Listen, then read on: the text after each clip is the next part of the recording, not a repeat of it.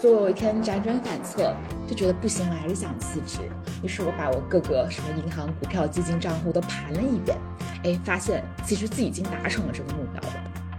我期待的是年化百分之十左右，这样子它一定是会让我更加快的实现财务自由的。而当你做自己喜欢的事情越来越多，你就会把发现，哎，把自己的能量养得越来越好，这样子就是我觉得会进一步的去帮你去吸引金钱。你持续的给这个世界创造价值的时候，其实是很难搞不到钱的。人间清醒，搞钱要紧。欢迎收听女性成长访谈播客《搞钱女孩》，这里有女孩们超走心的折腾故事，有普通人能放心借鉴的财富密码。希望你听完这一期即刻启程，和我们一起踏上致富之路。祝你财源滚滚，美丽自信又多金。Hello，欢迎收听《搞钱女孩》，我是主播小辉，我是抱抱。嗯，今天我们请到一位也是特别能折腾、特别会搞钱的女孩，叫 Jamie。然后她现在在实践数字游民的生活，呃，身上也有很多斜杠的标签。那先请她跟大家打个招呼吧。Hello，搞钱女孩听众，然后我是 Jamie，很高兴，然后小辉和宝宝邀请我来做客。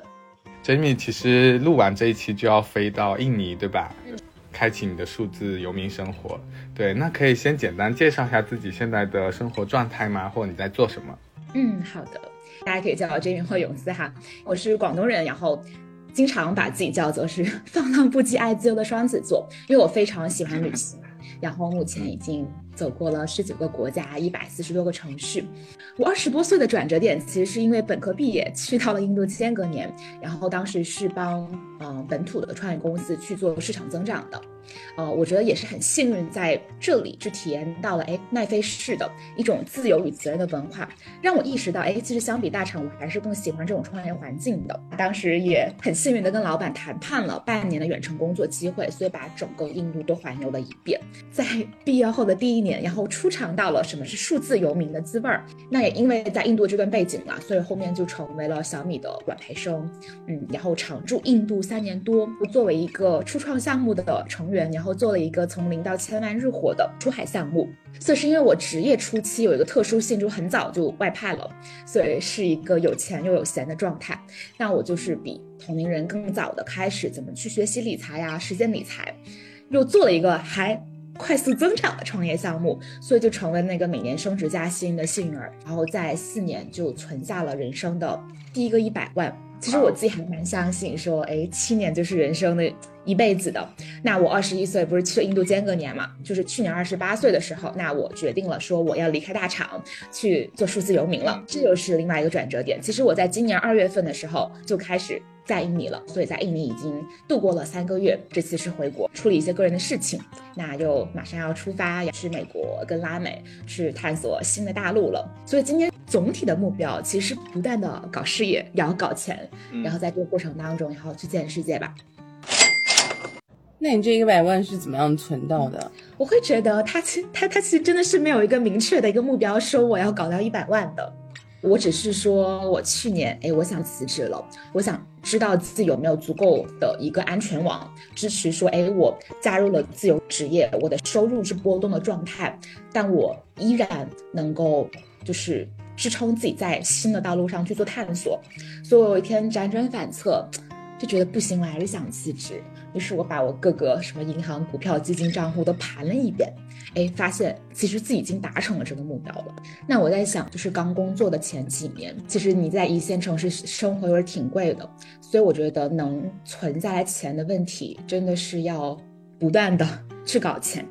就搞钱真的是很重要，但它又不是我找每份工作的前提条件。不以工作为驱动去找工作，这反而它后面给了我很多的一些加持，得到了很好的机会，薪水也快速的去涨起来了。那其实我在毕业的时候，呃，我是拿到了一个京东管培生的 offer 的，薪资大概是十几 k 这样子，但我没有去，然后转而去了印度间隔年，就是当时的月薪是。两点五 K 这样子，其实还是挺大的落差的，嗯，但也足以在我印度的生活过得很好了。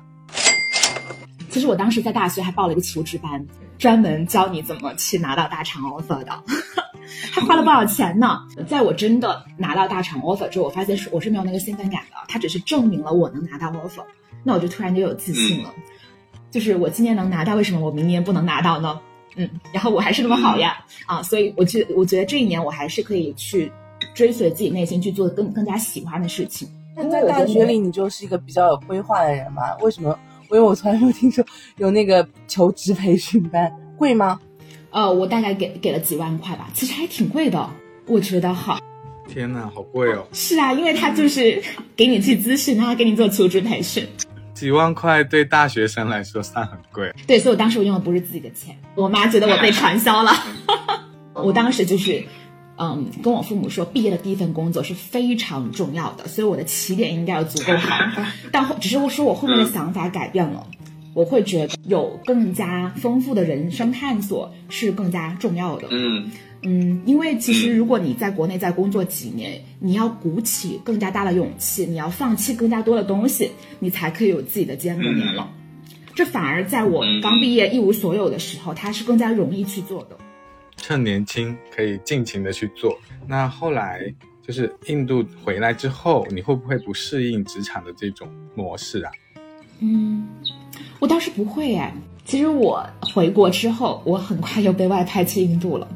就我为什么之所以加入小米，就是因为这份工作能把我外派到印度。我会觉得我跟这个国家的缘分是没有结束的。然后当时中印的就是出海浪潮，然后双边的一个贸易经济往来其实是十分嗯繁茂的，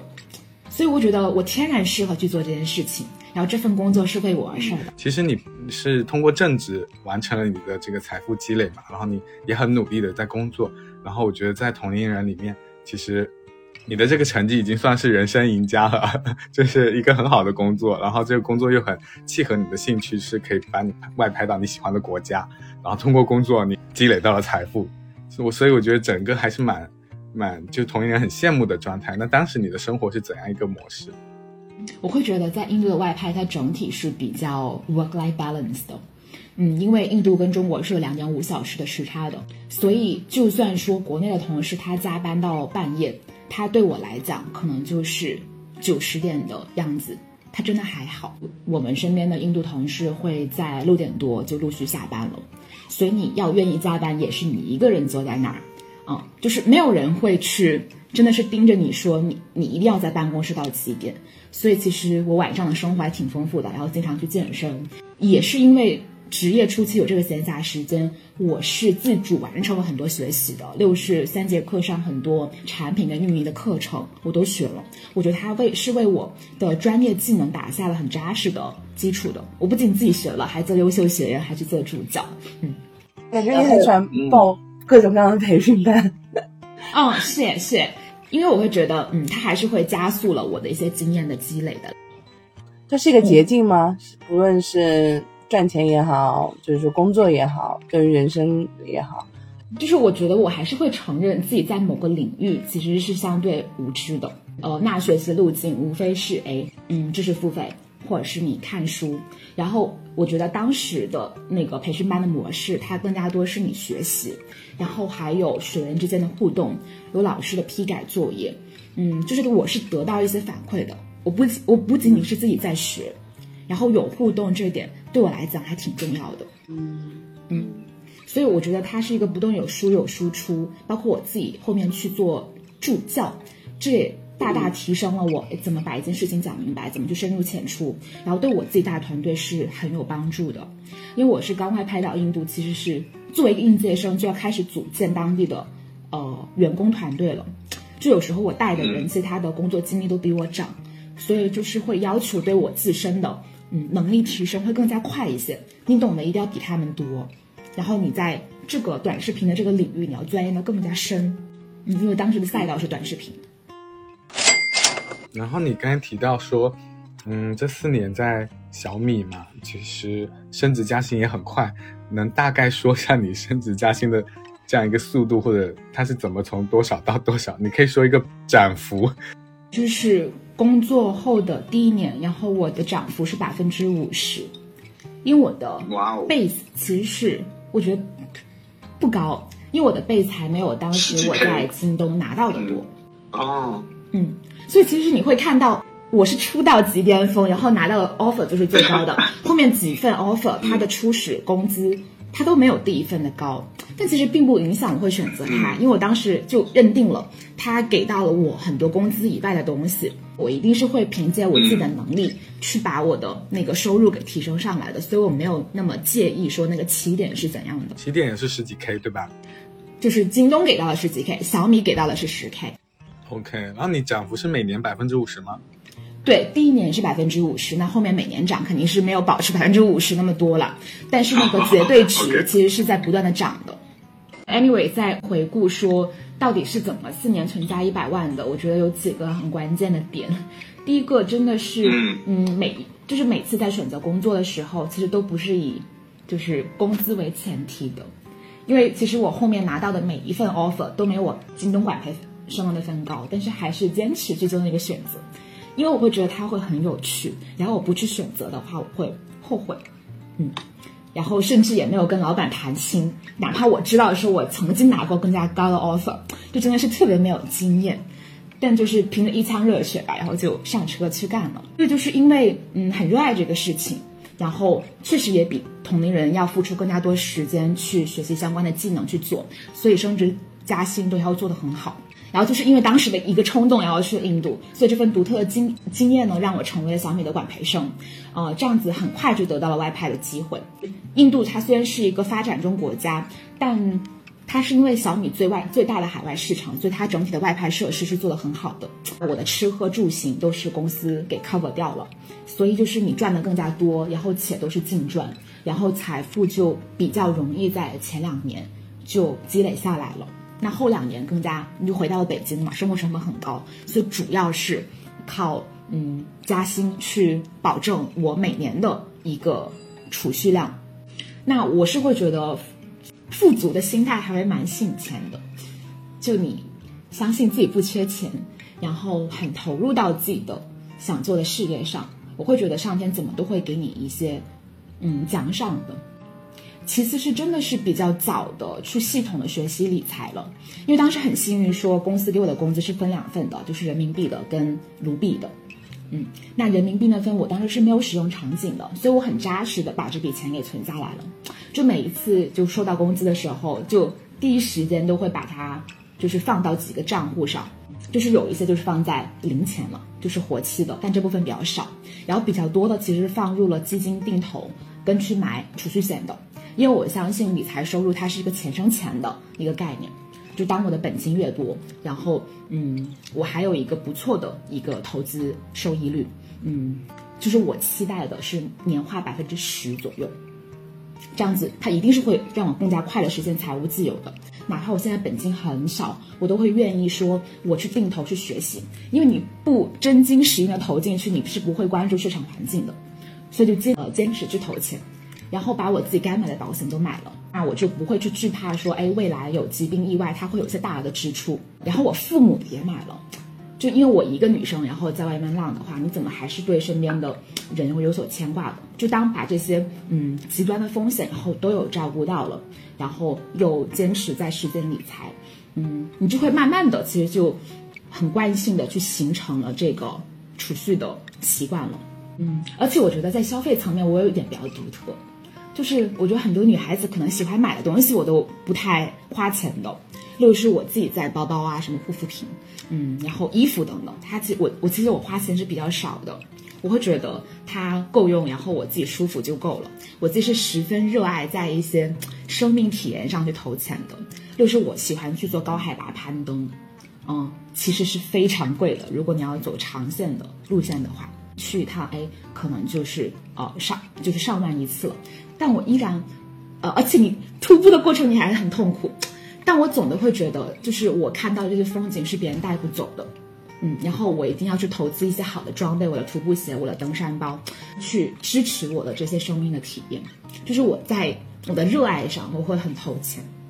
然后如果说我认为一些物质层面可能是我有一天哎搬家或者是被人抢劫，我自己会带不走的话，然后我自己其实是没有那么舍得。在上面投资的，所以也就是说，我觉得不断的去做一个减法吧，去聚焦到你自己喜欢的一些状态，然后当你做自己喜欢的事情越来越多，你就会把发现，哎，把自己的能量养得越来越好，这样子就是我觉得会进一步的去帮你去吸引金钱，就连别人是无论是生意伙伴还是客户，他都是会喜欢，然后在你身边的这样的状态。你说真的太好了，因为我觉得确实是一个人的气场，还决定了他是不是能够赚钱，很大一部分你可以把它定义为能量、磁场、运气，这个都很至关重要。嗯，我觉得刚才永思说这几个点可以稍微总结一下，大家可以顺带 做一个小笔记啊。我我感觉是有三点可以帮助大家去做到财富的，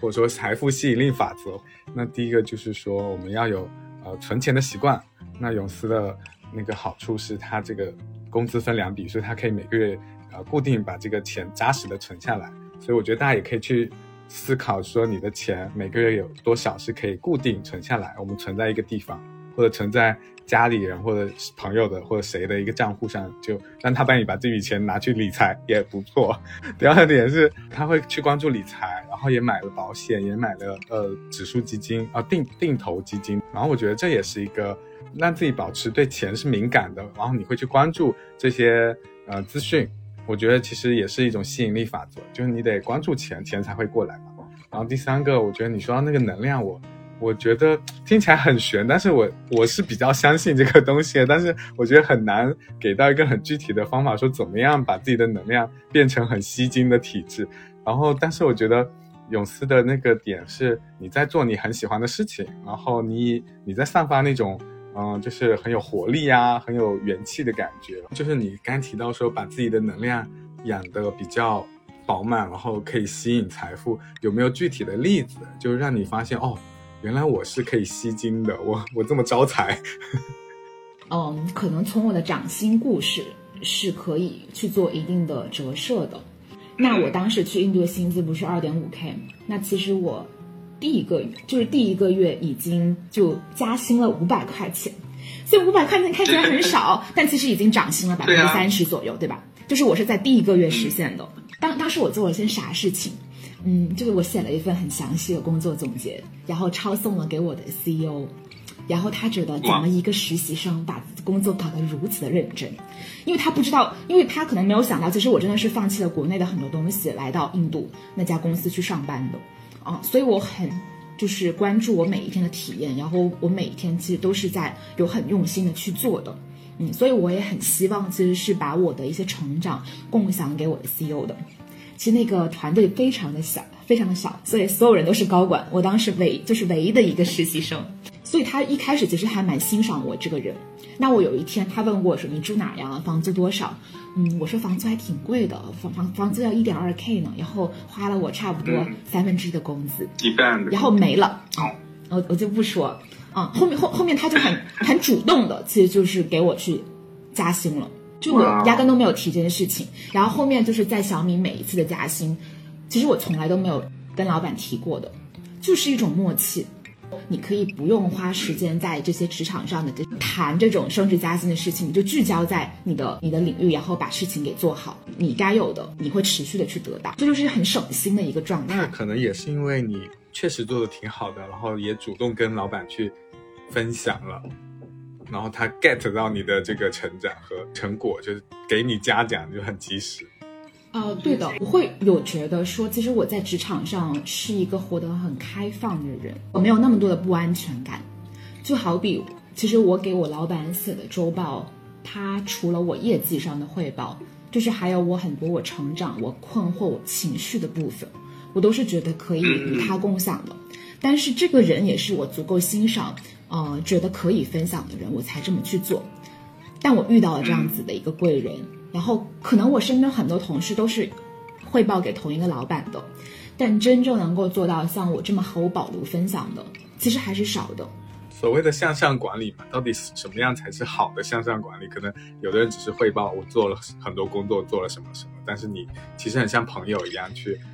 分享了很多自己在工作上的成长。对的，就当我觉得这一点它可能不具备广泛的适用性，是很看人与人之间的链接的。但起码我有尝试去做试探，我会发现这件事情是可行的，且有持续的保持跟老板的这个同频的汇报，跟分享。那慢慢的，就是你也给老板去输出了很多年轻人的这个视角，然后他会更加理解跟你类似的一个员工群体是怎么想的，其实也是有利于他做管理的。所以你也提供了一个更加多元的价值，可能在你不知道的情况下，你已经完成这个价值输出了。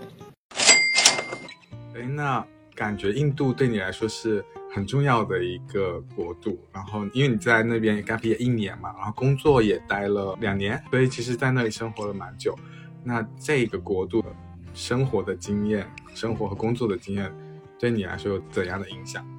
哦，我会觉得有一点很大的影响是。我意识到，原来三千块是可以做那么多事情的。嗯，因为一开始你拿着这么低的实习工资，以中国的水平，你还会觉得，嗯，好像你要省吃俭用，你生活要过得很苦。但其实不是的。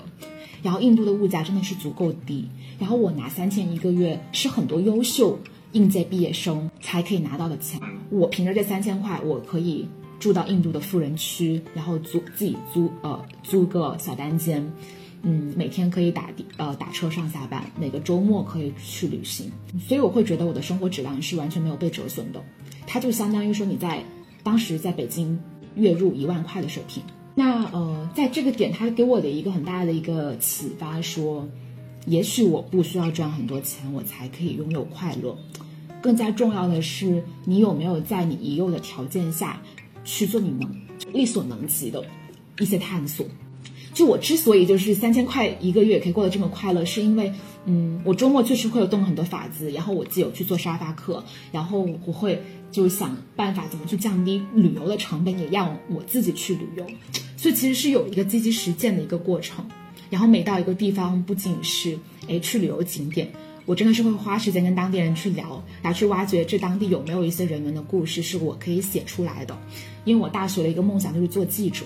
嗯，所以其实我写了一些哎，印度唐人街的文章，呃，印度藏人区的一个环境，以及印度的红灯区，然后他们的共产主义的这种食堂，这些有趣的见闻，其实我都有写下来。它不是一个很典型的旅游攻略，呃，但真的是我深入调研之后，我会发现当地很有特色的一个地方，我愿意把它给记录下来。所以这些其实都在夯实我的一些人生经历。它其实不是因为说你有钱所以才去做的，而是因为你想认识这个世界，想探索它，所以你输出这些东西，它就是无，我觉得是无关物质的，就是你内心要足够的主动去做一些探索。那我在。呃，完成这些输出的时候，其实就是让我公众号在第一年就积累了还蛮多粉丝的，呃，大概就是六七千这个样子。那这些粉丝在我持续的写，然后在我四五年后，我自己转型去做保险经纪人了，然后里面的不少人又成为我的种子的客户，因为他已经看过我文章很多年，其实也形成了一些信任了。我觉得这是嗯一个意想不到的收获吧。就是感觉认真过好每一段。认真走好每一段路，它后面都会成为你的一个积累，或者是一个财富，去帮助你做下一件事情。是的，因为有时候你做在某一件事情的时候，你是没有办法很清晰的预见说它对你的回报是多少的。嗯，那就导致很多人在坚持的过程当中，其实容易低估了某件事情的投资回报比的，因为他只会能感受到，哎，我这个阶段我投资非常的多，但我的回报是那么的有限。但或者这个回报其实要拉长很多年来看，你能够才能看到它的作用的。那你刚才提到了保险的部分，我们可以进入这个新的身份这一个篇章，就是你为什么会想要转型做保险？其实保险经纪人在两年多前他就纳入了我的职业选择了。嗯，因为我前面提到了说，哎，我在印度外派期间，我的理财启蒙其实是足够早的，啊，所以很早，嗯，应该是二十。四岁的时候就给全家配齐了保险，二十五岁买了我人生第一份养老年金，所以我很早的就开始去做一些养老跟保障的规划了。我是很认可这个行业的。那我当时就是自主给呃自己配置保险的时候，我也咨询了很多经纪人跟代理人，也能够感受到，哎，其实这个行业它的服务水平非常的参差不齐。那直到了我遇到嗯一个很优秀的嗯就是保险顾问之后。给我很大的冲击，哎，原来挣钱是可以这样的，嗯，就是因为他已经非常专业了，所以往往不是他追着你去做方案，然后去问反馈，而是你会因为他很好，所以你会愿意不断去推动他到下一步，是客户追着你，嗯，去去成交，就那种感觉其实很爽的。而且我觉得整个成交也非常顺畅。哎，他跟我聊了半个小时，我也觉得，嗯，这个方案可以做，可以买。就我很想就通过这种方式去赚钱，我会觉得挺酷的。你看，你帮助到了别人，然后你又是如此的高效跟优雅。那我后面还就是研究了一下自己的性格嘛，因为我的 MBTI 其实是 ESTJ，它是个管理者人格。嗯，同时我又是一个大孔大孔雀，然后大大老虎，那就是其实这个这样的人，他其实对目标的控制感是很强的，同时他又是影响力驱动的，就是他非常非常想实现呃自己在周边环境中一些积极影响力，所以这类型的人格是很天然合适去做管理类以及是销售类的岗位的。那恰好保险是吻合这两个领域的。所以我很早就发现，哎，这条其实是我未来可以选择的人生道路。那只是说，为什么没有在两年前就开始呢？是因为当时主业发展还很好。如果说我要去做保险的话，我会希望是我得到一个崭新不同的体验的，那就是不用去上班的一个体验。哦，那我就会问我当时的一个保险顾问说，哎，我能不能在外国也卖保险了？他说不可以。啊，因为呃，你必须要在国内去维护这个客户的关系，你偶尔出国，啊才行。所以我就打消了我的念头，我就觉得我有一个核心的痛点还没有被满足，嗯，就一直还在观察这个状态当中。但当时我做一件很好的事情，就是我朋友圈其实已经加了很多，嗯，互联网转型做保险的人，所以我就是要有持续的去观察这些人生样本的状态是怎样子的，就我持续回顾我，我有回顾这个职业的收藏夹。没有真的没有真正的放下它，那为什么是去年年中的时候想转型呢？是因为我觉得整体互联网它的发展状态是真的在放缓了，它没有办法给到我想要的一些成长速度，而且我从嗯上一份工作当中，呃可能那个职业的认同感已经没有那么的强烈了，就我还是希望说就。能创造更加多的积极意义，而不是只是说引导去做一些日活，以及是观看指标的增长。它会让我觉得，嗯，好像是呃促进商业化挣钱了。但我对这个社会的影响的意义是什么？然后这方面得到的反馈其实是不够强的。那再加上我看到身边越来越多优秀的同龄人加入这个保险的行业了，我就觉察到这个行业一定会越来越卷，所以我必须尽早的加入入坑。那又重启了我跟啊保险行业的一些呃一个沟通吧。那我就在不断的探寻当中，其实我也真正看到了我一个想要的人生样本，就是我看到我现在团队长确实是在国外卖保险，也能够做到国内的销冠，它其实是不影响的。那我就觉得，嗯，这条路子是我可行的，所以我就来了。然后一开始是以一个兼职的身份去加入的。呃，相当于我兼职了三个月，去验证了说我有多适合这件事情，那就发现我的兼职收，呃，就算我是兼职的状态，但已经做做到我主业收入的二分之一了。那我就相信说，如果投入更加多的时间，然后我的收入一定是会更加好的，而且我也能够哎摆脱说上班的这个状态。就可能就是在我在意识到我二十八岁了，可能就很快又要三十岁了哦，到时候会不会去有更加多的一些家庭的一些责任，其实是未知的。那我还是很渴望说能够这在这个，嗯，可能时间点之前再做一些更自由的人生，呃，一些职业选择跟探索的。那恰好就是保险这个自由的状态，它就是满足了我。所以方便问一下，保险给你带来多少的，就是积累了多少财富吗？你可以说一个数字，一个几位数这样子。你看我在保险呃全职一个月之后，嗯，我是达成了是美国就是呃百万圆桌会员的。那当你达成了这个职级之后，就基本上有年收入是可以去做到呃三十万到四十万之间。嗯。百万圆桌是你的销售业绩累积到一百万以上就是就可以了。对它，它其实跟那个百万没有关系，它只是一个名字啊。然后它对你的业业绩跟佣金会有一定的一些要求，但这个名字就叫百万圆桌。那如果说哎，你从业者你达到这个职称，那意味着你的年收入就可以去做到三十到四十万了。但我但我因为我达到这个职级，其实只真正的我觉得用了不到一个月的时间。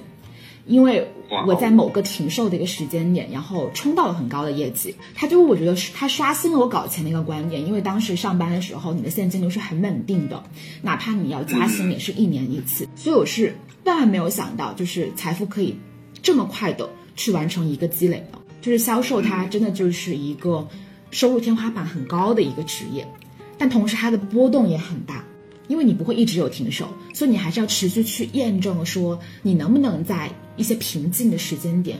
然后你身边的客户，呃，也能够挖掘到他们是有储蓄的需求，能够引导他们说，哎，其实保险也是能够满足你去作为你家庭资产综合配置的一个产品，就有天时地利人和的因素了，就是去年挣钱这一点，所以我今年也在持续验证。嗯，还要加上你去年，因为你去年才离职小米嘛，那你的正职，嗯，我可以理解为基本上你去年年收入就快一百万了。会靠近，就啊就税前。哦，嗯那我不知道说这份工作对你有什么样的很大的一些观念上的改变，或者是说，嗯，对这份工作或者这个行业有什么新的认知？其实我会有做保险之后，我会有回顾，说它有没有满足我加入前的一个预期。因为我加入前，我对这个行业的诉求其实是，如果用排序来看，它就是自由，要意义感、成长跟财富。然后我再回回顾，其实它是这四点都有实现的。当然，我觉得最大的改变，嗯，确实是自由的一个获得。就首先很很很表面的，就是这个时间地点自由了。我我前几个月在印尼上班，然后现在呃可以在佛山，然后广州，然后在家里工作，然后后面就算我去了拉美，其实也是可以搞业务的，就没有时间地点限制，然后就是和自己喜欢的一些生命探索相融合的这一点，其实我是很喜欢的。嗯，就它给了我更加多的碰撞机会，因为有时候当你固定在一个职场，然后一个环境，嗯，其实你不确定说自己有没有没有那么幸运，一下子就遇到自己喜欢的，但没有遇到没有所谓啊，就只要说你给到你足够多的机会去试就可以了。但在职场很容易就是你试的机会不够多，因为大家会容易呃容易觉得说，哎，我的简历会不会弄花？所以现在就是我有一份稳定呃主业的一个状态下，其实还是能有一些闲暇时间去做这些探索的。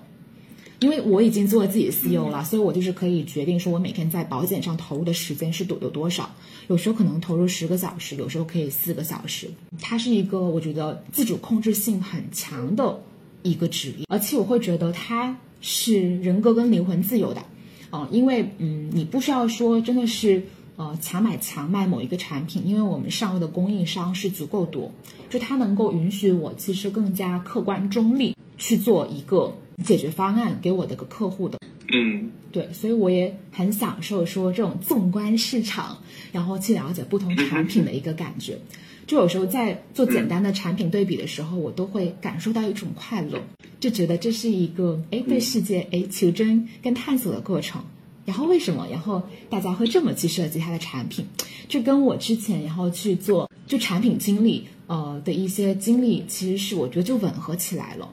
就过去可能你的产品经理是做呃做 App 上面的一些功能跟需求跟策略，那你现在可能跳出来，然后去看一个保险产品，它为什么会去做这样子的一些条款设计，做哪一点可以提升它市场竞争力，然后为什么它会有一些很人性化的一些考虑，就是你会觉得会被会被打动的。就觉得好像跟之前流通了，都是一个在理解用户需求、理解市场需求的一个过程，啊，只不过可能我不是做这个设计者，然后我是一个用户需求跟呃已有方案的一个匹配方，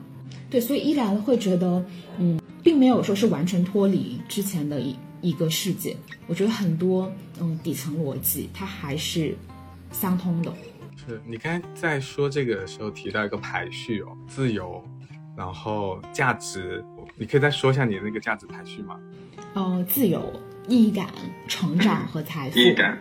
所以这四个元素是你做每一个选择的一个指标吗？还是说，其实它是会变的，在你不同人生阶段，呃，起码的，因为我，但我每年都会去做这个价值的一个排序了，只是说在呃前几年，可能我就是会把成长放在第一位啊、所以哪怕说我觉得在大厂的环境，呃，它没有办法让我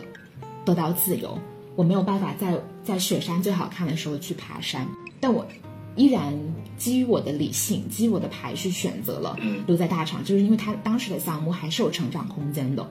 嗯，我会觉得有有自己的一个排序，它会让一些选择变得更加清晰一些。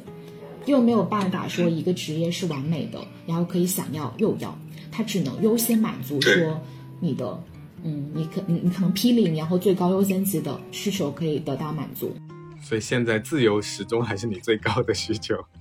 嗯，是的，我觉得呃，为什么放把自由放到最高？它其实它是基于我对我自己这种自信，我相信我拥有自由之后，嗯，我一定会不滥用自由，然后利用好，呃，这些时间。去做一些意义感然后成长相关的探索的。对，我觉得这个自信，嗯，是指你能够使用好这个自由。因为毕竟有的人他如果自控力、自律性没有那么强的话，他可能自由给他，他就是每天可能就睡懒觉，然后无所事事，或者就是到处玩儿，也不知道在干嘛。对，那我觉得你这个自信还是是基于一种自律，或者说自我探索的这种主动性。嗯，因为你看，我刚本科毕业第一年，我不是已经用一个间隔年去验证，说我能不能利用好空白的这一年，然后我才那时候发现，哎，自己就是一个比较爱折腾、不会停下来的人，所以我是相信我不会虚度时间的。觉得到这边中产的一个小总结，想问问 Jamie 说，刚才复相当于也复盘了一下你的人生，嗯，这些折腾的经历，你觉得？如果要搞钱的话，其实它最底层、最重要的那个、那个准备，或者说那个心态是什么？就抛开那些实操的方法，说啊，我要去报一个面试的那个面面试班，或者干嘛学一个技能，就抛开这些的话，其实我觉得你很做的很，嗯，不一样的，就是你其实是不是为了钱？不是为了搞钱去做选择，但是最后搞到钱了。你的问题是搞钱之前要去做什么底层的？就是像什么价值排序这个，我觉得其实是很重要的。就可能我们很多时候是奔着那个很具体的结果，但是你，如果你其实没有想清楚你是谁，然后你要什么，你可能达不到，你够不到那个结果。我好像把答案说出来了，这但这是我的理解哦。嗯。我觉得，嗯，其实也有点像小辉所说的，就是想清楚自己想干什么，然后这件事情能够给你带来什么，你愿意有多持久的对这件事情付出，就是哪怕他当下给你的金钱回报可能是不确定的。我总是觉得说，嗯，搞钱它就是一个附加品，就当你持续的给这个世界创造价值的时候。其实是很难搞不到钱的，呃，这持续创造价值，它可能会有两种结果。就第一个，嗯，就是你很开心，因为你在创造价值，你获得了一些正反馈，我觉得你精神上是满足的。呃，可能第二个结果就是，嗯，你不仅是自己满足，市场也会愿意去为此付费，你搞到了钱。所以我觉得无论是前者还是后者，它都是一种好的结果。嗯，他，我觉得他的心理准备就是你想清楚你到底想要做什么，你适合做什么。我觉得实践本身会更加重要吧。其实想，我觉得大家都想的非常的多，只是实践并没有那么多。就好比做保险这个事情，我为什么要去想它两年呢？我会觉得，嗯，这个准备太长了。哦，就是因为我当时当时其实是会有一些枷锁的，就觉得你自己转型，你就要去做到一个尽善尽美。因为你做保险，可能你就要告诉身边所有人你都做保险了，然后要是你做不好，那怎么办呢？但其实后面一想，其实不是的。就是无论你已经在朋友圈发了多少条保险，你都发了半年了，可能现在你朋友圈大部分人依然不知道你在做保险，啊，因为有可能有人刷不到朋友圈，有人可能不用了呀，就它没有你想象的那么可怕跟夸张。就算官宣，它也是可以一个灰度测试的过程，因为你先告诉一波人，然后再扩大你的范围，就它真的是可以很小成本的去试，去验证你的想法的。就不要，就是还没有做之前，哎，可能你就被你的想法给打趴，哎，觉得觉得呃，可能觉得有很多不能做的点。我会觉得还是先先去做一做呀，然后你才会知道说，哎，这件事情它他能不能给你搞到钱，他能不能给你带来幸福感。然后做了之后，就一切都有答案了。就反倒是我会觉得心理准备不要过度准备。就是搞钱，在 Jamie 的想法里面就是一个。附加的品，不是一个目的，它只是一个嗯，也不能说是锦上添花的东西。其实我想问的是，因为你也存了一百万，那你觉得这个钱它是是存出来的还是赚钱？开源呢还是节流重要？我会觉得开源跟节流其实都还蛮重要的。啊，嗯，是的，但我会觉得搞钱之后让你开心更重要，因为确实很多时很多时候，嗯，可能搞到了钱了，就是你依然还是会有一种匮乏感，依然没有那么的开心，那也会影响你之后财富积累的一个状态。嗯，因为有的人其实是没有那么擅长去省吃俭用去存钱的。他就是要不断的去花，不断的探索世界，然后每天把自己打扮美美的，然后把自己能量养的足足的，呃，然后他才能有一个很好的状态去赚钱。适合每个人的状态都不太一样，你就找到自己舒服的状态去做就好了。然后可能每个人的储蓄率跟赚钱能力都有高低，但你只要在存钱跟赚钱的道路上，然后持续努力，我觉得是一定会积累下来的呀。嗯，所以我内心也没有说那么的焦虑，就是我自己其实还是，嗯，信任说慢慢变富的这件事情的。那你说每个人都会嗯不一样嘛？是开源是节流？对你来说，那你你自己呢？我自己觉得我可能开源更重要，因为我会觉得节流的天花板其实是比较低的，就是你能够把自己的就是生活成本压缩到什么地步嘛？嗯，其实挺难的，因为我觉得年轻，你必须要承认你就是有很多欲望的。那些欲望包括说你消费的欲望，有更好体验的欲望，你去探索世界的欲望，你就接纳说自己有这些欲望，甚至是你承载这些欲望，就是需要你赚更加多的钱去实现的。你说我想去看，但哇塞，去广州然后去飞欧洲的机票，它其实并不便宜的。那你就是要把这个物质基础给准备好啊。所以我觉得承认内心有真实的欲望。然后用这些真实的欲望去召唤真实的能量，然后督促自己每天认真工作搞钱，这就挺好的呀。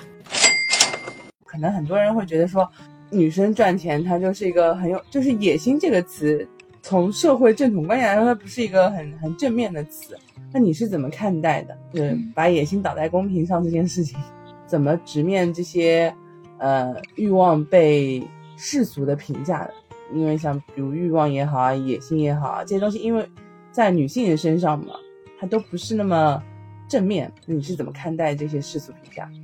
其实我内心是不太在意的，因为我很清楚说，我自己又不是人民币，怎么可能每个人都喜欢我呢？所以就算我们提到了说世俗，然后对呃女生搞钱，然后有野心这件东西是有刻板印象的，我觉得这个世俗也只代表了一部分的人。它不代表全部，依然会有人因为你很有野心而喜欢你的。例如说，你在这个职场上，你其实我觉得老板会更加喜欢有野心的员工，就是真正有格局的老板。因为只有一个员工有野心的时候，他才会真的是把自己的事情做得非常的好。然后，我觉得有野心的员工是可以帮助老板本身去升职的，因为他他们能有很好的 team work，呃，把一个。业务进一步去开疆扩土，啊，如果一个员工没有什么晋升的野心的话，那他其实他的产出其实就是平平的，就他可能不会犯大错，但他也不会给你很多惊喜。所以我觉得野心要看运用到什么场域，而且你的野心然后对身边的人的影响是什么。就总的来说，一定会有人因为你的野心而更加的。欣赏你啊，因为可能你的野心背后，你转化成为了一些啊对社会的价值啊，呃生产力啊。但很多东西大家都是喜恶同音嘛，大家可能喜欢你也是因为你有野心，然后可能也会在职场上遇到一些闲话，也是因为有野心。其实我之前也在大厂，所以我也我也能够感受到这点。我们刚刚还谈到一个点，但是很多很多其实你都是以搞钱这件事情不是你。本身想要做，它只是你人生当中附带的。那所以其实我们有一个问题，叫你搞钱的真正动力是什么？我就觉得探索本身，它就是一件很有意思的事情。它可能就是呃，在我做不同呃事情的过程当中，我可能会看到这个世界不同的部分，以及是我自己内心不同的部分。我觉得它就是已经足够有趣，去驱动我去做这些事情了。包括我在探索的时候，其实我是有很强的分享欲跟影响欲的。我会把这些事情记录下来，然后哦分享到自媒体也好，社群也好。其实我是会获得正反馈的，所以我会觉得我不仅是在帮助自己成长，或许我在做积极输出的过程当中，我也潜移默化的，然后给到了身边的人一些启发，然后就觉得嗯，挺开心的。那这个话题就可以支持到我们上次在预采访说的时候，你说赚钱不要有渡人心态嘛？对的，对的，嗯，因为对我想补充，就是说到渡人心态，因为刚才 Jamie 说他的人格是 E S 什么来着？对，然后然后你也提到，就很适合做管理者，很适合做那个影响力嘛。那我会理解为，就是管理者和影响力，其实他很多时候是要去赋能别人，或者说去 support 别人。我不知道跟那个渡人是不是有点类似，但是你又说你在育才的时候又说不希望搞钱的心态是去渡人，那这之间的区别是什么？哦，我会觉得一个一个是动作，一个是效果。首先，呃，我觉得动作是你还是要去持续去赋能、去做影响的。那至于说有没有被有没有影响到别人，多少人被影响了，影响的有多深，其实不一定是你可以去控制的。就是就是会有人跟你特别能够擦出火花，然后你对他的影响特别深，那那挺好的。嗯，但也可能就是因为他这个人是一个很特殊的存在，然后像磁铁一样被你吸引了，但你不能要求其他人都是这样子的，嗯，所以我会觉得你能控制的部分，尽可能去做好，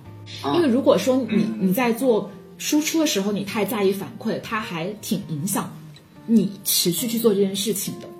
因为你可能会在意说，哎，你的阅读量是多少，你的评论是多少，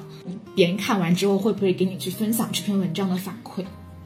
呃，有可能就是没有那么多的，因为大家都在忙自己的事情，但不但不意味着你对他没有产生影响，因为呃，我是怎么意识到这个事情呢？因为你看，我做了四年多的野生博主，那其实每篇阅读量可能就是一千多，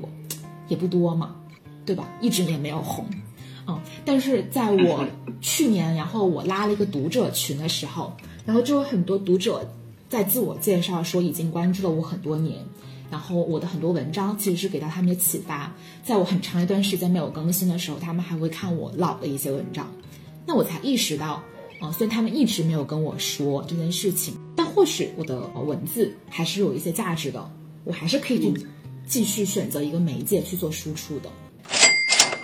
其实我们刚刚也谈到了玄学嘛，就是我自己因为也是创业者，然后我觉得说自从创业之后，玄学对我的影响是蛮大。那对你来说？你是怎么理解这部分的人与人之间的磁场之间的交换对搞钱的帮助？嗯，我想补充的更具体，是不是说，呃，如果我们想要搞钱，或者说，当我们处在一个怎样的一个模式里面，我们更容易去吸金？就是因为玄学里面有一个话题，就是你的吸金体质或者你的财运怎么样显化嘛，或者是怎么样去吸引这个能量过来，是这个意思吗？对，是这个意思。对，真命没有想到我们节目走向了玄学的风，又走向玄学的画风。其实我自己还蛮喜欢，呃，跟一些就是很纯粹的，嗯，做了自己喜欢的事情，然后乐于助人的人在一起的。我觉得我人生其实是有，我觉得有两个对我影响还挺大的女老板或者是团队长吧。我在印度的嗯。第一个女老板呢，她之前是就是五百强高管出身的，然后来到我们创业公司，然后她当时就是已经是一个很典型的一个斜杠的身份，嗯，他又是畅销书作家，然后又是瑜伽桑巴教练、志愿者呀，然后一些励志的讲师，就他同步在进行的事情特别的多，你会，但他你又看到说，嗯，他怎么能做下来这么多事情？然后你再问他，他背后的秘诀是啥？就他也没有讲的特别玄，嗯，他唯一让我记记住深刻的就是，我喜欢的每一件事情我都花时间去琢磨了。例如是我在大厂，我想写书，然后平时没有时间，可能我会呃凌晨然后写到两三点，然后一直坚持在写，然后直到这本书出来了，就觉得他想做的每个方向都非常的认可，投入去做了。他说出来不是一些什么很。很技术性的东西，它就是一个特别朴素的道理。你认定一个方向，让你非常坚持去做。嗯，我特别喜欢他，就是他也很鼓励我去探索自我了。例如，他会觉得你每天没有必要浪费那么多时间去通勤上班。嗯，这些时间你还可以回在家里面做点自己喜欢的事情。所以你呃每周你可以选择两三天要在家办公，啊、然后以后也做点自己喜欢的事情啊、包括我后面去申请远程办公，他也是很接纳的。因为他知道说我来印度间隔你也不容易，也很鼓励说我有去探索一个新的国家的一个一个梦想吧。就他不仅我觉得能够很好的成就自己的人，其实是很愿意支持别人去，也是成就他自己的。嗯，所以这也是我特别想成为的一个状态。就尽管说你自己想搞钱，你自己有很多的欲望，但你可能关注的又不只是有自己的欲望，你还是会愿意去觉察一下你身边的环境有什么是你可以帮助别人去做的。有在一段期间里面，他是你的榜样之类的？嗯，是的，而且我还蛮幸运，说你可以跟这样子一个榜样很密切的工作的。就可能这种厉害的人，全世界很多啦，你都有很多这样的新闻，但他没有很真实的出现在你身边。我觉得那种感知跟触动是不一样的。后面这个，嗯，就是我另外一个人生样本了。然后我看到他，哎，在国外卖保险也能可以做到国内的销冠。所以其实，呃，我在新人期的时候有询问说，我怎么在一个这个新的职业路径上去成长，就发现他很有趣。他没有给我设任何的一个业绩目标，嗯哪怕是说给我一个更明确的目标之后，呃，我或许呃会有更加高的稳定性去达成，而不是放手让我自己就自己搞自己的。嗯，那我问他为什么不给我目标呢？他说，其实我蛮担心说，其实你是一个可以考哈佛的，但我告诉你，我给你设置了一个考清华的目标，可能你就盯着清华，你就考到清华了。其实这个世界是更加大的，所以你真正要去做的，而不是说你量化说你在这个行业一定要赚到多少钱，然后去达达到某个荣誉。你真的是想清楚，你想去成为一一个怎样的保险经纪人，你要给这个世界有怎样的输出，然后这个可能才是你真正想要的状态。因为收入跟荣誉它，它其实讲白了，它其实是外部对你的一个评价。但如果说你过分依赖外部的评价的话，呃，你内心的根可能是不够稳的，所以你一定有自己内在的目标，你对你自己的一些期许，你定义中的一个可能专业的保险经纪人，啊、是要影响多少个家庭，然后帮助他们去形成一些正确的风险管理意识，然后财富配置意识的。例如你在自媒体上。可以去做什么类型的输出，去补足哎大家在某个领域上的一些短板，就这些期许你是可以对自己去设置的。你设置的越清晰，你的这些目标越渴望，然后所谓的行业荣誉其实它也是会跟着来的。因为保险这一行并没有那么悬，它考验的就是你在这个行业持续的耕耘的能力，你能不能熬下去，而且是足够就是精神状态好的，然后坚持下去。所以我还挺意外，说他没有给到我业绩目标的，因为一直在大厂，其实都是会有 OK 啊有目标，大家都是跟着目标去走的，他就会从底层上很相信你，其实你已经是你自己的老板了，所以一个老板不应该由另外一个老板去给他目标，你就是要有自己底层的一些愿景跟使命是需要去完成它的，所以我会觉得，嗯，还挺欣赏说这两个老板。那其实回到搞钱，就是你身边能不能去找到这样子的合作合作伙伴，他可能底层是很愿意去成全你、去支持你的。就是你有一个什么想法，他不仅仅是哎呃泼冷水，是告诉你说很理性的跟你分析这里哪这里不行哪里不行，然后出于担心去告诉你很多风险。我觉得这都是好的，但我觉得更加重要的就是其实还是去理解说你为什么那么想去做这些事情，有没有哪些是首先我可以帮你达成的。那我们再考虑到那么多的实现路径之后，呃，我们再来考虑一下风险，就它会帮你去保护你的自信心，跟你一部分的探索欲。呃，因为你要去印尼了嘛，然后你从之前的打工人转型到数字游民，就这样一个安排是你计划内的吗？我会觉得它是我计划内要体验的，所以我在选择职业的时候，我就很在意说它能不能帮我去实现一种状态。啊，因为我在小米的时候，哎，也会去面试过其他公司，然后去看其他大厂的机会的，嗯，但面完之后，我都觉得它不会给我生活带来特别本质上的一些改变，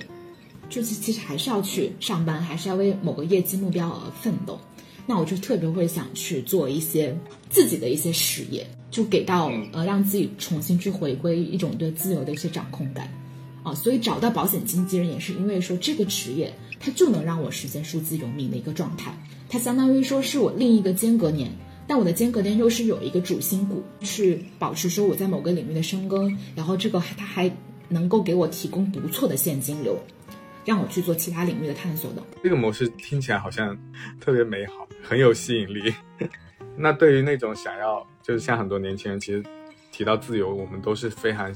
就心动的。但是，就是我觉得自由也是有代价的。就所以说，如果想要尝试像你这样的生活的话，你会有什么建议吗？我会觉得，你其实你真的是可以去低成本的验证，说自己是不是喜欢这个生活的。因为我会觉得，你试过了，你才知道自己喜不喜欢，是不是适合。我觉得别人的建议都是其次的。嗯嗯，就好比是说，呃，你喜欢自由，那会不会是说你可以，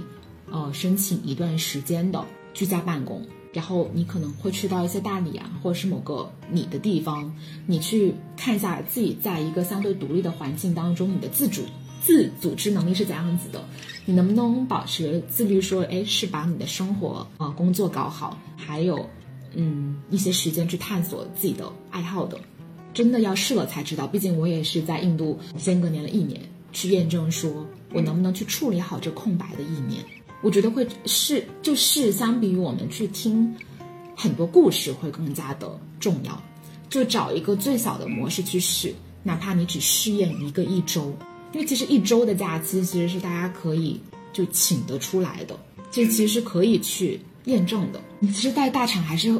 其实还是挺好的。好在我觉得很多东西它都被照顾了，例如是你的，嗯，很多大厂它会有饭堂啊、健身房，就是一个园区，我觉得吃喝拉撒都能很好的去进行。当你真的是要成为一个数字游民的状态，你是要花时间去照顾自己的，就是最简单的衣食住行要从零，然后像一个宝宝一样去学起。其实不是每个人对这些事事情都是感兴趣的，所以发现如果测试完发现自己不适合，那也不要觉得很沮丧，或者说，因为我觉得这里面也没有一个鄙视链，说好像更自由的这种数字游民的生活就更好，对吧？那你适合上班你就去上班啊，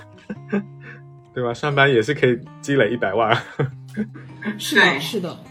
而且我会觉得有的人其实是更加适合一些稳定的一个社交的状态的，我觉得这是数字游民给不了的。我觉得数字游民他其实总的来说还是一个比较飘的状态，就除非说你会在一个地方生活很久，然后你重新建立起来自己的社交网络，就算是你一直在大理，你可能会发现你这身边的圈子，就算你不动，其他人也在动，所以 所以你的状态就是会比较飘的。你能不能去接受这种飘的状态，并享受其中，然后去承受这种的孤独？所以其实现在很多人很流行提叫 get month，就是用。间隔月来代替间隔年，就可能是在嗯两份工作中间，就是空档期换档的时候，你可以去旅行啊，或者去做一些自由职业的工作，去探索一下。我觉得这个比 gap year 的这个试错成本要低一点。那你现阶段除了说可能生活上要更自由，然后有没有搞钱上的一些目标计划？说今年财富目标要达到多少？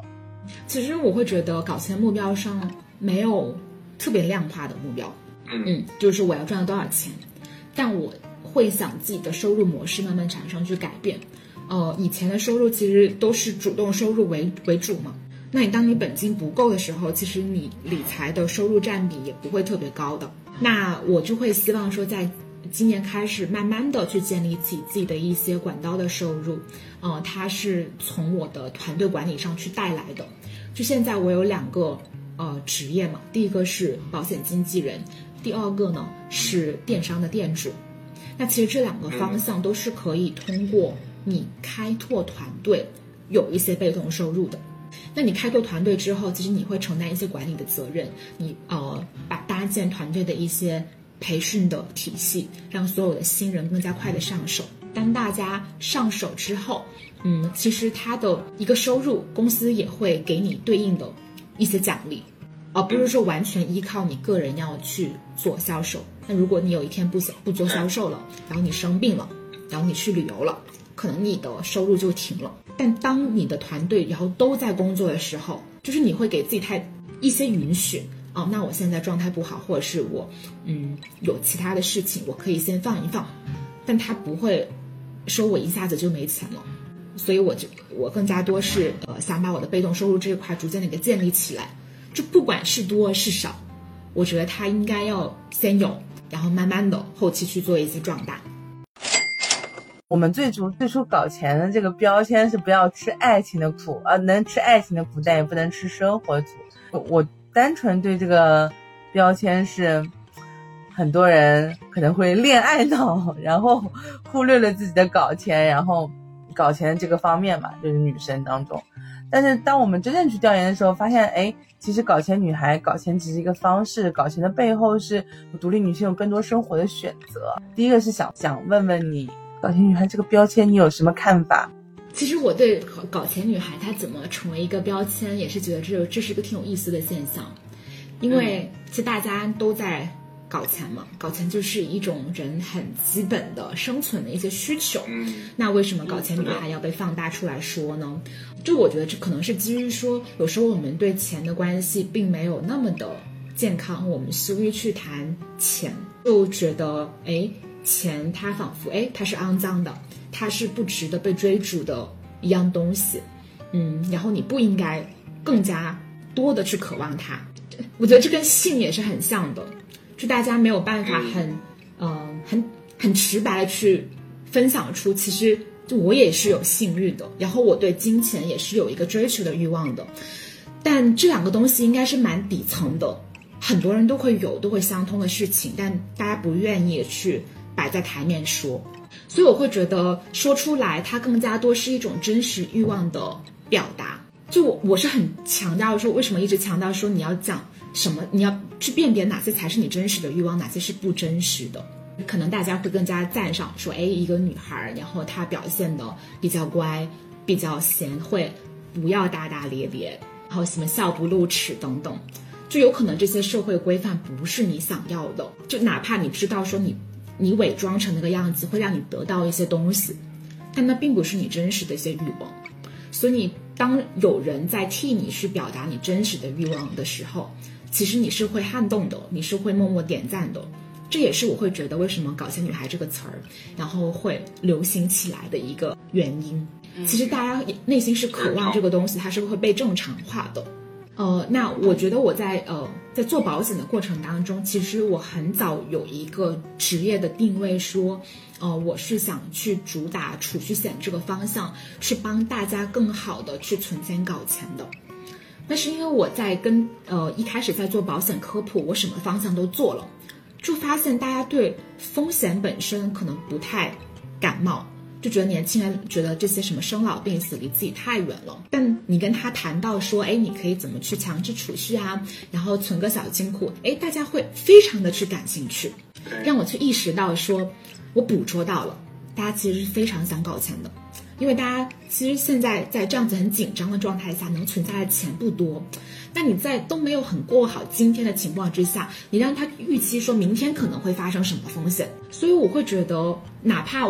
呃，就是配置好基础保障是每个人最底层最应该去做的事情。我会觉得不纠结，那是因为如果市场上有这个需求，其实是想搞钱存钱。但大家有钱之后，其实就是相对于他能能够获得一些注意力自由，再去想想明天更加长远的事情了。想想我养老，想想我爸妈，我会反我会反倒觉得这能够帮助他去树立的一个风险管理意识。那我就多做一些在朋友圈多做一些财商相关的一些教育。毕竟你看，我一开始学保险不是真的是为了学保险嘛，因为这个词看起来好无聊啊。我是因为想学搞钱，想学理财。但理财，嗯，对每个人来说，其其实肯定有极大金刚了。你肯定要学保险，然后学基金、学股票。我就很系统的把这些都学了。所以我其实我是有意识说，哎，我当时从这个是。这个东西去去受益了，我能不能也把这些东西是分享给我身边的朋友的？于是我就持续的去在做，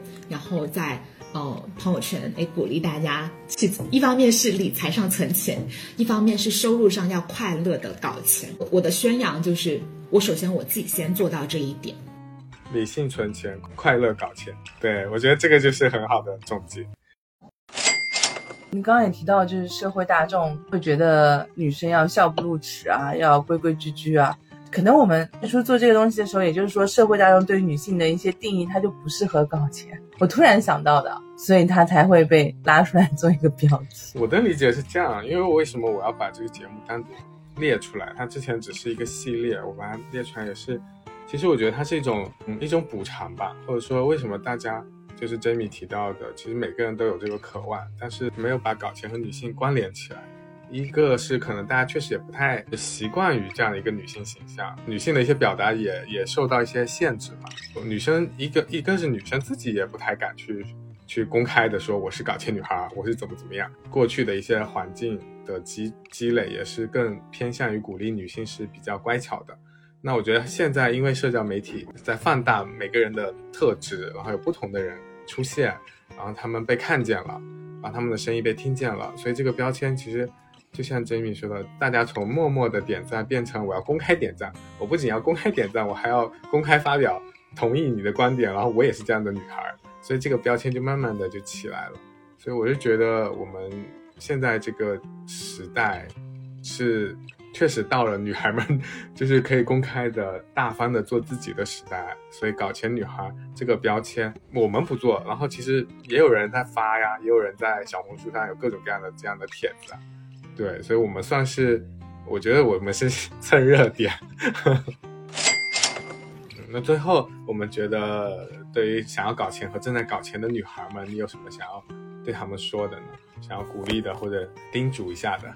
我觉得大家想搞钱。挺好的，就大家敢于说出，哎，我想搞钱，我觉得已经迈出了很好的地步。想做什么就去做呗。我觉得很很多时候你要坚持去做，是你底层要对自己有足够多的一些认可。别人可能可以点亮你哦，但我觉得里面的燃油其实还是要自己给的。在搞钱的过程当中，多花点时间去关爱自己，去倾听自己的声音。其次呢，我会觉得钱这个东西。它就有点像我们，我们想增肌、想塑形、想一个更加好的身材，然后我们要喝蛋白粉，对不对？或者是我们要摄入很多蛋白质。所以我会觉得钱它就有点像是这个蛋白粉，就它会促进你有更好的身材，它可能也会给你人生更加丰富的一个选择。它是一个助推器，是一个工具了。